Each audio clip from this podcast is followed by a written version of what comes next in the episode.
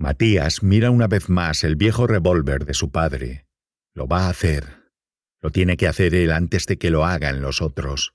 Le debe al menos eso al perro, y es lo que hubiera querido su hermano Francisco. Se lo había advertido mil veces al Fran. Hacer rajar a este perro de acá. Pero nada. Francisco era terco. Vivito de mierda, piensa Matías, y se limpia los mocos con el antebrazo. Que no lo vean llorar. Le falta solo eso. El duque algo se huele porque escarba la tierra, hace un hueco y apoya la quijada ni la cola mueve. Afuera se van juntando todos.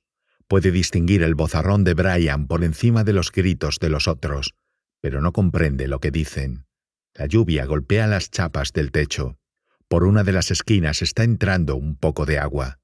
Desde que se les murió la madre, Matías solo se ha preocupado por comer, cuando puede, y dormir. No ha hecho nada por la casa. La intemperie y la mugre no perdonan, y ahora esto. Casi, casi que se daría con Paco o pegamento para juntar coraje.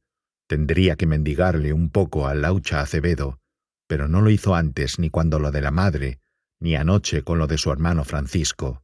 No lo iba a hacer ahora. Hace girar el tambor del revólver y cuenta las balas. Hay cuatro. Mierda, Duque.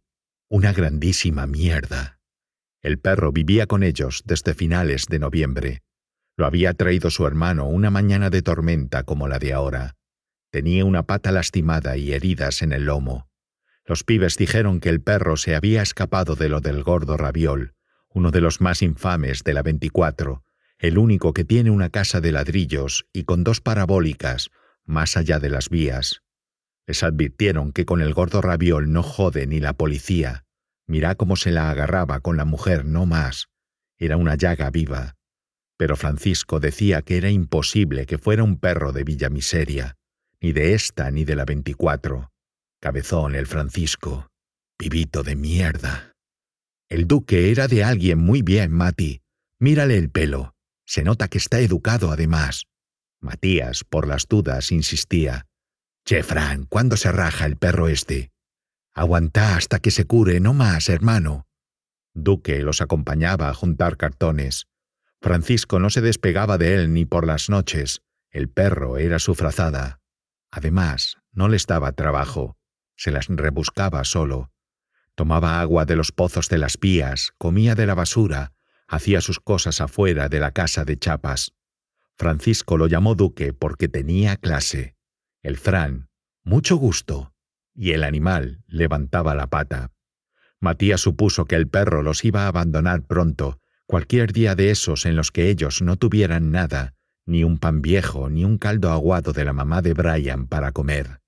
Al final se enterneció la noche de fin de año cuando el perro les llevó un pollo al espiedo. Lo tenía apenas agarrado por una pata, como no queriendo tocar el resto del pajarraco. Lo trajo para nosotros, ¿viste, Mati? Panzada, calientito, buenísimo. ¿De dónde lo había sacado, Duque? Tenía razón el Fran, dice Matías. Le acaricia la cabeza con la mano libre y se aprieta contra el perro. Dan ganas de abrazarlo todo el tiempo al duque. Dan ganas. Tiene el pelo suave, de color caramelo. Le revisa el lomo con los dedos. Si le revuelve el pelaje se ven las cicatrices de las heridas. Serían palizas del gordo raviol. Hijo de puta. A Matías le duele la cabeza de la resaca. Le parece mentira que su hermano Francisco haya aparecido muerto junto a las vías anoche, una cuchillada en los riñones y desnudo, más bueno que Lassie. ¿Por qué carajo se metieron con él? Venganza por robarle el perro al gordo raviol, le dijeron los pibes. Pero quién sabe si era cierto. Matías hubiera querido ir a la comisaría a verlo por última vez, pero no fue que cuando son menor te agarran y te meten en un hogar de huérfano, y ahí vas a ver lo que es el fierro caliente y marchar con un sí señor todo el día. Mejor acá. Se come mal, pero haced la tuya. Pasó la noche abrazado a Duque y tomando vino barato alrededor del fuego que improvisaron en un tanque de lata. Hasta vino el reverendo y dijo una oración. Un velorio más a cuerpo ausente en una villa miseria no sorprendía a nadie. El reverendo estaba acostumbrado a esas cosas. La mamá de Brian le había traído un poco de caldo en un jarrito y le acarició el pelo como solía hacerlo la suya. Entrada la noche le ofrecieron pegamento, paco y hasta una pastilla, pero ni Matías ni Francisco se habían metido jamás con esas basuras, ni con ninguna otra droga que te rompen todo por dentro y te dejan los ojos líquidos.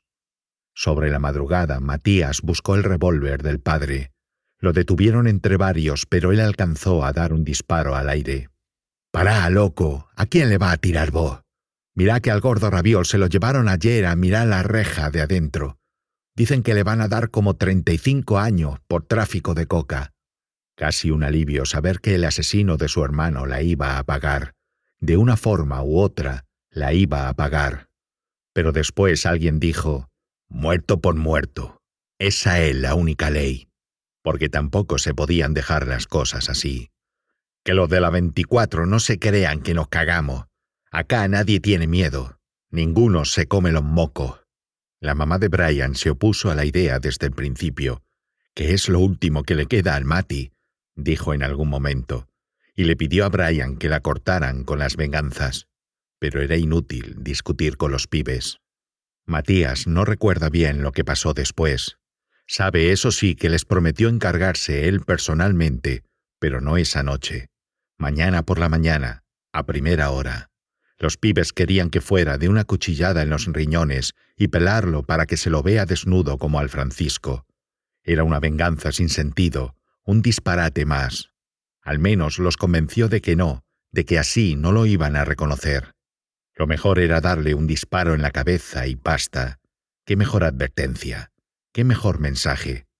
Y sí, claro que lo iba a hacer. Él mismo y con el fierro del viejo. Lo juro por Dios y por el Fran dijo, y se besó los dedos pulgar e índice, cruzados formando una cruz. Total, no había nadie que lo reconviniera por jurar. El reverendo hacía rato que se había ido a dormir al abrigo, bajo el techo de su templo. La mamá de Brian se tapó la boca con las dos manos y decía que no con la cabeza. Matías acaricia una vez más al animal y se pone de pie. Duque aúlla. Es un lamento agudo que hace sentir el frío de la mañana en la garganta y ahoga el ruido de lluvia sobre las chapas. Cuando ve el arma, el perro baja la cabeza como quien acepta un justo castigo. Los de afuera esperan que Matías cumpla su promesa. Están impacientes. En cualquier momento entrarán sin más para cargarse al perro y él lo sabe. Hay que apurarse, Duque, aunque nos joda. Se agacha un poco, lo abraza, se deja lamer las manos unos segundos. Con la mano derecha untada de saliva caliente se persigna. La izquierda coloca el revólver entre los ojos dóciles del animal y sin mirar, dispara. Afuera resuenan los gritos. Dan voces de venganza y de alegría, aunque para Matías suenen iguales. El perro cayó seco a tierra. Un hilo de sangre caliente le roza los pies descalzos. Que no me vean llorar, piensa, que no me vean. Se sorbe los mocos. Oye la lluvia contra las chapas del techo y a los de afuera que se dispersan chapoteando en el barro. Brian y la mamá son los únicos que todavía están afuera de la casilla. Alcanza a oír sus voces. Abrinos, che. le gritan. Se sienta junto a Duque. Vuelve a persignarse con la derecha. La mano está seca, no le queda ni la saliva del perro. Se muerde el labio inferior para evitar el llanto y hace girar el tambor del revólver. Se suceden las balas y los agujeros vacíos del cargador hasta que la velocidad los confunde, dibujando una circunferencia de metal igual a la de su boca. ¡Abrime, Mati! insiste Brian. Intenta forzar la puerta, pero Matías sigue jugando con el arma sin preocuparse. Le puso la tranca hace unas horas. ¿Querés salir de ahí, Chevo? La voz de Brian suplica. Matías detiene el tambor. Cuenta las balas restantes. Son tres, la mitad exacta de las que admite el cargador. Le susurra algo al perro muerto que aún sangra. Carga el revólver y se persigna por tercera vez.